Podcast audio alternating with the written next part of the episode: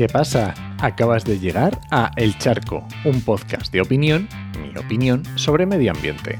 Soy Enoch Martínez, ambientólogo y profesional del medio ambiente. Y hoy voy a opinar sobre combustibles fósiles. Pero antes recuerda que este podcast pertenece a Podcastidae, la red de podcast de ciencia, medio ambiente y naturaleza. Y lo puedes encontrar en enochmm.es barra el charco.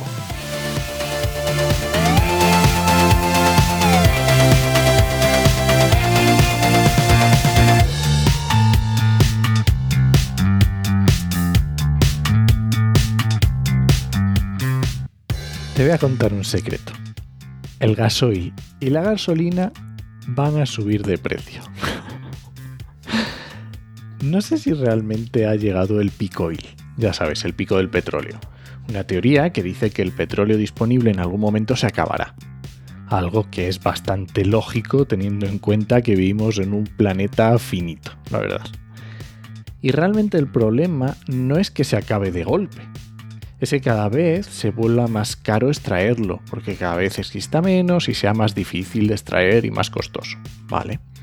Obviamente, si llegamos o hemos llegado, sería obvio que cada vez sería más caro y por lo tanto los combustibles fósiles serían más caros. Pero aunque hubiera petróleo de sobra, yo qué sé, imagina que, que descubriéramos mañana reservas nuevas para medio siglo más. ¿Estarías dispuesto a explotar ese petróleo?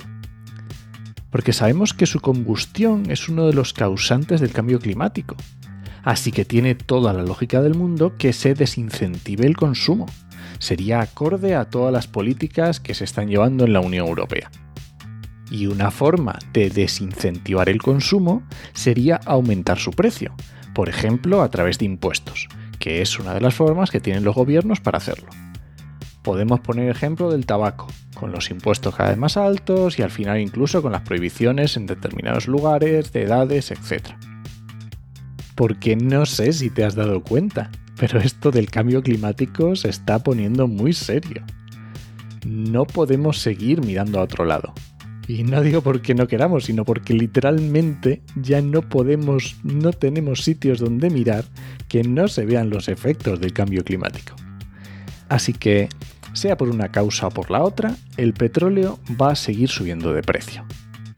Y podemos entrar en temas de equidad y pensar que los ricos tienen más fácil la transición energética y, por supuesto, estar clarísimo. Pero es que tú y yo somos los ricos. Si pensamos en los más de 7.000 millones de personas que habitamos la Tierra, tú y yo somos los ricos.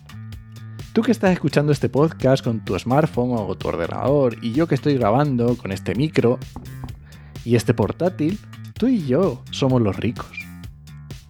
Tú y yo somos los que tenemos que cambiar. Después de décadas beneficiándonos de energía barata para nuestro desarrollo y contaminando el planeta, ya es hora de que devolvamos ese favor. Y ya sé que siempre habrá gente más rica que tú y que yo, y gente que contamine mucho más que tú y que yo, por supuesto. Pero es que en España el salario mediano es de unos 19.000 euros, ya sabes, el, que más, el más común. Y esto, a la persona que cobre esos más o menos esos 19.000 euros, significa que se encuentra, encontraría dentro del 2% más rico del planeta. Y si cobras el salario medio, que son unos 25.000 euros anuales, estás dentro del 1% más rico del planeta. Así que sí, la gasolina y el gasoil van a subir de precio. Es lo que hay. Solo toca asumirlo y cambiar nuestros hábitos de una vez. Y nada, este ha sido el charco de esta semana.